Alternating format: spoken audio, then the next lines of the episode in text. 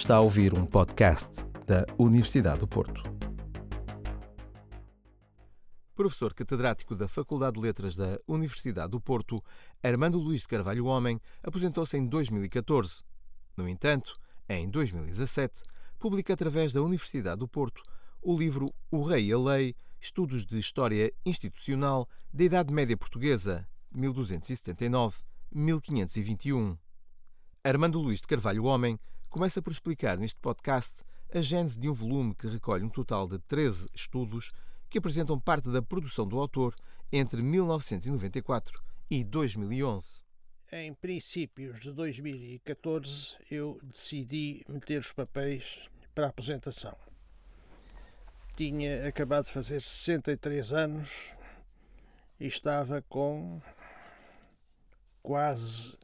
Já tinha mesmo 40 eh, anos de serviço, desde que tinha tomado posse como monitor em 73.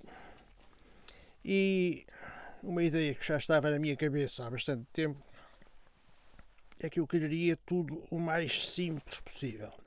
Nada de última lição, nada de receber a medalha de ouro da faculdade, nada de me editar em um, uma miscelânea de estudos em honra de. Porque, quer dizer, é, é foi um, um conjunto de iniciativas que, para colegas mais antigos, se repetiu tanto que estava a perder significado e a tornar-se vulgar. Eu, nada disso então presidente do Departamento de História e de Estudos Políticos Internacionais, a minha colega e amiga, doutora Amélia Polónia, disse-me que a Universidade, passados aqueles anos mais críticos em termos orçamentais, tinha novamente orçamento eh, para editar eh, livros da autoria de professores de homenagem eh, no momento do, do, desligamento do serviço. Já tinha havido alguns exemplos com outros colegas da casa isso, isso, isso é uma boa ideia. E, e, então pensei na minha bibliografia, que não tinha voltado a ser editada fora das páginas de revistas ou atas de reuniões científicas, eu tinha bastantes coisas que lhe davam uma certa unidade, nomeadamente a problemática da secção 5 do livro, em torno do poder régio e da legislação medieval portuguesa, que, embora com antecedentes, foi um assunto que verdadeiramente entrou eh, nos meus trabalhos na lição síntese em provas de agregação em 1994. E então eu enquadraria esses seis estudos finais em questões de conceitos. O texto 1, em torno da diplomática e da história do direito, de historiadores importantes como referenciais de, de método, um português e que foi meu professor, outro francês e que conheci muito bem, quem fui amigo e que fez o favor de ser meu amigo, eh, questões da historiografia portuguesa dos anos 80, 90 para cá e uma síntese sobre o poder e os poderes nos finais, no Portugal de finais eh, da Idade Média. Digamos que eu faço assim, casar um conjunto de temas à volta da legislação régia, mas com toda uma série de, de questões que andam à volta e que constam de publicações de 1994 a 2011. E ao mesmo tempo dou, digamos, o meu testemunho sobre os meus mestres e sobre a minha alma mater, que eu considero a Universidade do Porto, antes de mais e depois o meu departamento. Armando Luís de Carvalho Homem abre este volume com um estudo que problematiza as relações entre a diplomática e a história do direito na construção da nova história política. O autor segue nas páginas deste livro por alguns dos temas que mais prefere, nomeadamente a diplomática régia, o aparelho e a burocracia do Estado e o percurso dos homens que sustentaram os órgãos de governação central. Um historiador, quando seleciona um tema digamos, ele quer responder a um determinado problema que está na sua cabeça. Esse problema não vem por acaso. há qualquer coisa no presente do historiador que lhe inculca essa interrogação. Ainda que o historiador possa não ter, na altura, a consciência plena do que é que o está a preocupar lá no fundo. Ora bem, eh, eu, na tese de doutoramento, fiz eh, biografia múltipla, isto é, prosopografia, um palavrão que no princípio os alunos até tinham dificuldade em eh, pronunciar, de 240 indivíduos. E uma das questões que pus foi: mas as carreiras são longas ou muito breves? Eh, uma crise dinástica, uma perturbação na corte é o suficiente para o rei substituir a totalidade ou quase totalidade dos oficiais, ou eles sobrevivem a isso. Ora bem, nesse aspecto, o, o século XV assiste a uma solidificação das carreiras que o XIV não tinha. No século XIV, a única mudança de reinado que se pode dizer corre normalmente e os que já estavam ao serviço com o rei anterior continuam com o seguinte é a passagem de Dom Pedro I para Dom Fernando em 1367. No resto há sempre problemas de Dom Dinis para Afonso IV por causa dos ciúmes que este último tinha dos irmãos eh, bastardos, de Afonso IV para Dom Pedro na ressaca do drama de Inês de Castro, de Dom Fernando para Dom João I toda a problemática de 1383-85, de Dom João I para Dom Duarte, a problemática de quem é que ia ficar pela regência, com a regência, atendendo à pouca idade do rei Dom Pedro V, e de Dom Pedro V para Dom João II, com eh, o rolar de cabeças, sob vários pontos de vista, ao nível na alta nobreza, envolta em supostas conspirações e em julgamentos. Mas Enquanto que no século XIV qualquer dessas situações é suficiente para mandar embora quem está no todo ou em parte, ou na maior parte, no século XV isso começa-se a desvanecer. Eh, as dificuldades da corte nos anos de 1481 83 eh, quase não se fazem sentir ao nível da oficialidade burocrática, fazem-se sentir mais acima, ao nível da alta nobreza. Uh, ora bem,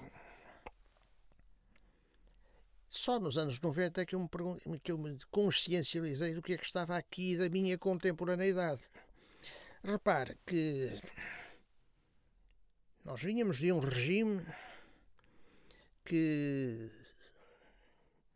só se sabia que ia haver remodelações ministeriais quando elas estavam feitas.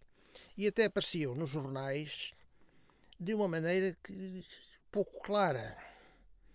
Acabam de ser mandados para a Folha Oficial, Diário do Governo na altura, os decretos que exoneram, a seu pedido, eh, os senhores doutor fulano, doutor cicrano, engenheiro beltrano, arquiteto, não sei, tal, tal, tal, respectivamente das pastas de, de, de, de, de, de, e nomeiam para os substituir os excelentíssimos senhores de...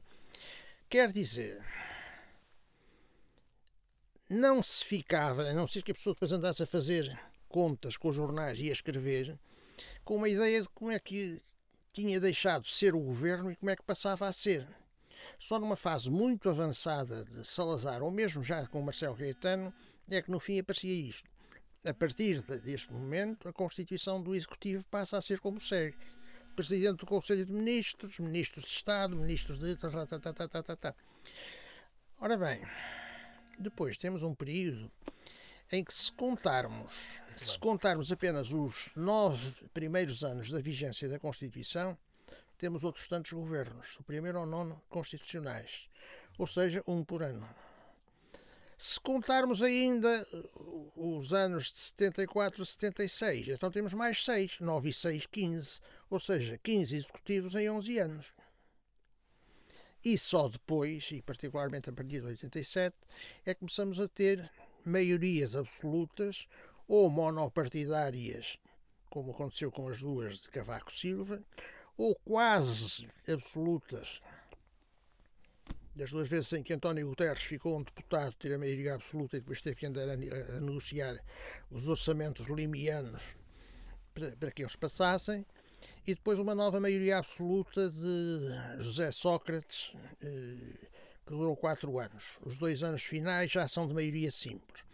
E pelo meio, os governos de coligação da AD de Sá Carneiro e Freitas do Amaral, e depois de eh, eh, Durão Barroso e Santana Lopes entre 2001 e 2005, mas que de qualquer maneira não preenchem as legislaturas no seu conjunto. Portanto, a questão é esta. Eh, vivemos numa situação em que as pessoas se perguntam, quando toma posse um governo, esta maioria vai ser para durar? Aguenta-se a legislatura inteira? Ou vai abaixo porque não se entendem no partido ou porque não entendem os partners uh, da coligação. A minha interrogação de fundo estava aqui, mas, como digo, não era quando eu que estava em cima da investigação. Foi 15, 20 anos mais tarde que eu me pude perceber disso. Armando Luís de Carvalho Homem deixa nesta obra algumas reflexões sobre a temática da historiografia, mas também algumas inquietações quanto ao futuro das ciências sociais e das humanidades. O grande mestre, e que também foi meu amigo, Vitorino Magalhães Godinho, dizia em 71, e em 71 ele estava em vias de se deslocar para Clermont-Ferrand, onde ensinou, depois de já ter vivido em França nos anos 50, e foi na altura em que se doutorou, voltou para a França em 71 e esteve lá até ao 25 de Abril. ensinou em Clermont-Ferrand, que o fez doutor honoris causa mas ele estava atento ao que se passava nas universidades portuguesas. E quando viu eh, que aqui no Porto, depois da história e da filosofia, em vez de um avanço para a sociologia, para a ciência política, para a antropologia, o avanço dava-se para as românicas e para as germânicas, ele via, mas então isto é seguir o caminho das pré-existentes faculdades de letras é uma imaginação repetitiva. Ele achava mal. E eu depois também acabei por achar mal. Houve momentos em que estes vários departamentos não se deram nada bem e poderemos mesmo perguntar: bom, mas dentro do que hoje se chama cada vez mais humanidades, um, um conceito com que eu não simpatizo, se a história e a geografia estão exatamente no mesmo ponto, em que estão as línguas e as literaturas antigas e modernas. Eu porei aí uma exceção para a linguística. É uma pena não haver um departamento de linguística. Mas não, está tudo nas línguas, literaturas e culturas, o que, quanto a mim, é um arcaísmo. E é um departamento com que eu nunca me entendi nada, nada bem. Por isso eu acho que a história devia estar numa unidade orgânica diferente, com a sociologia, com a geografia, talvez com a filosofia e com as ciências da informação e da comunicação. Até 2000, a história como subdivisão da Faculdade de Letras era o quarto grupo. Eh, o primeiro não existia, eram as literaturas clássicas. O segundo, literaturas modernas. O terceiro, eh, línguas e literaturas germânicas, que só mais tarde é que se separou entre anglo-americanos para um lado e germanísticos eh, para o outro. História era o quarto, geografia era o quinto, filosofia era o sexto. E chegou efemeramente a haver um sétimo grupo, que eram as pedagógicas. Ora bem, dentro do quarto grupo incluía-se a história da arte e a arqueologia. Mas a história da arte e a arqueologia começaram a transformar-se em variantes à licenciatura troncal em finais dos anos 70. E o, o grande ideólogo dessa transformação foi um mestre de que hoje poucos falam, deixou pouca obra escrita, mas que era bastante admirado pelas aulas que dava e sua grande qualidade e as vocações que, que, que atraiu. Ora, eu hoje penso para além da separação em relação à história, talvez até em termos de unidades orgânicas, Eu há instantes reparei que está neste edifício eh, a, a, sede da Sociedade Portuguesa de Antropologia e Etnografia, que tem como presidente, suponho que ainda é ele, o meu colega jubilado, Dr. Vitor Jorge. Ora bem, noutros tempos, a arqueologia com uma componente forte de antropologia física, de, de paleontologia, etc. De coisas que existiam mais eh, nas faculdades de ciências do Porto e de Lisboa e na, na Associação Geológica Portuguesa. Coimbra tinha uma representação menor. Eh, e eu pergunto, porquê é que nunca pensaram em instalar arqueologia na Faculdade de Ciências? A meio caminho entre a geologia, convém lembrar que o, os geólogos eram também muitas vezes espeleólogos. Lembremos um grande mestre desaparecido há não muitos anos, o Dr. Miguel Montenegro de Andrade, eh, exigentíssimo, mas com um sentido de humor fabuloso. Eh, Hoje quase não há na Faculdade de Ciências quem se dedica à antropologia física ou à paleontologia. Curiosamente, em Coimbra isso existe, que era a Faculdade de Ciências mais pobre desse ponto de vista. Há uma antropóloga que foi a grande responsável pela criação do Centro de Interpretação do Campo Militar de São Jorge, em Aljubarrota. Embora tenha havido participação dos medievistas da Faculdade de Letras, o grande nome, a grande protagonista foi essa professora de Antropologia Física. Em Lisboa tem-se mantido, talvez não com tanta força como outrora, e também há uma componente importante na Faculdade de Ciências e Tecnologia da Universidade Nova. E porquê é que a História da Arte não está na Faculdade de Arquitetura?